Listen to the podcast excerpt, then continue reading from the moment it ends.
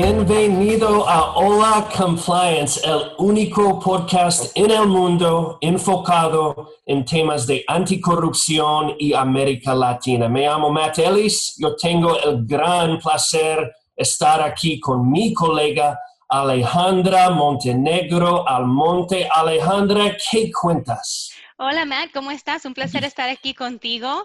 Eh, un placer poder participar en, esta, en este podcast, en esta colaboración.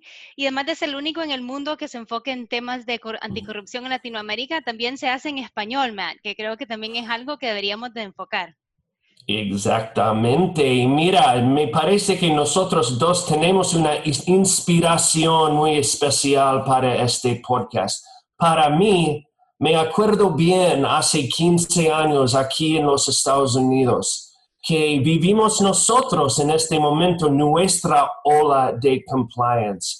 Como te acordás, los funcionarios competentes estaban como publicando sus propias expectativas sobre temas de compliance anticorrupción.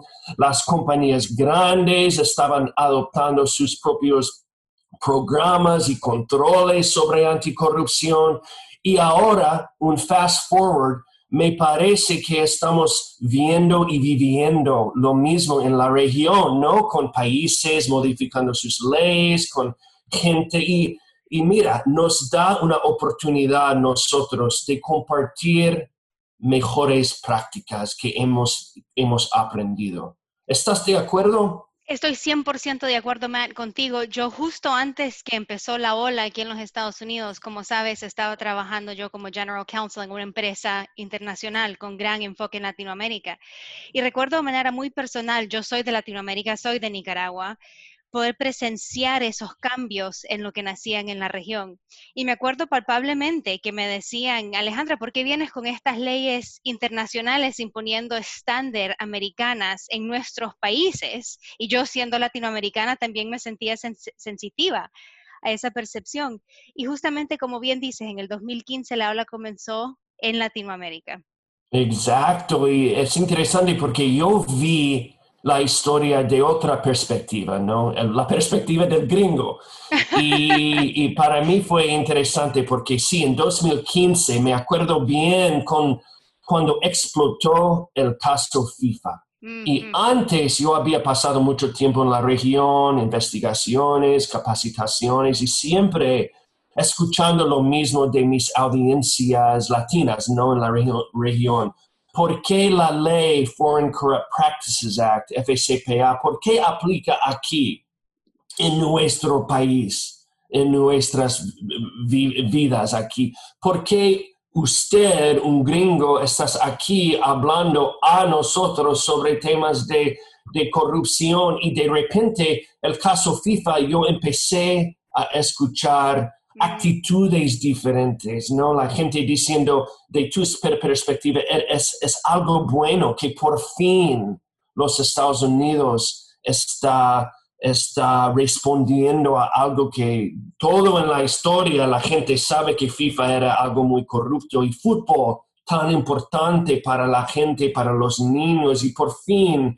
los Estados Unidos estaba actuando. Así que para mí también era 2015 cuando empezamos a ver una como adoptación de estándares internacionales sobre la ética.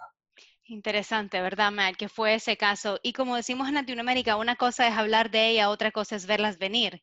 Y creo que ese ah. ejemplo que nos acabas de dar de FIFA justamente marca ese punto, cuando no solo se oía, se escuchaba de temas de anticorrupción y la importancia de cumplimiento, sino ya ahora que estaba en la región, ya se comenzó a tomar mucho más en serio e inculcar en la región de manera muy orgánica. ¿Crees? ¿Qué piensas? Tal cual, estoy totalmente de acuerdo. Mira, quizás podemos pasar un minuto para explicar a nuestra audiencia lo que queremos hacer, ¿no?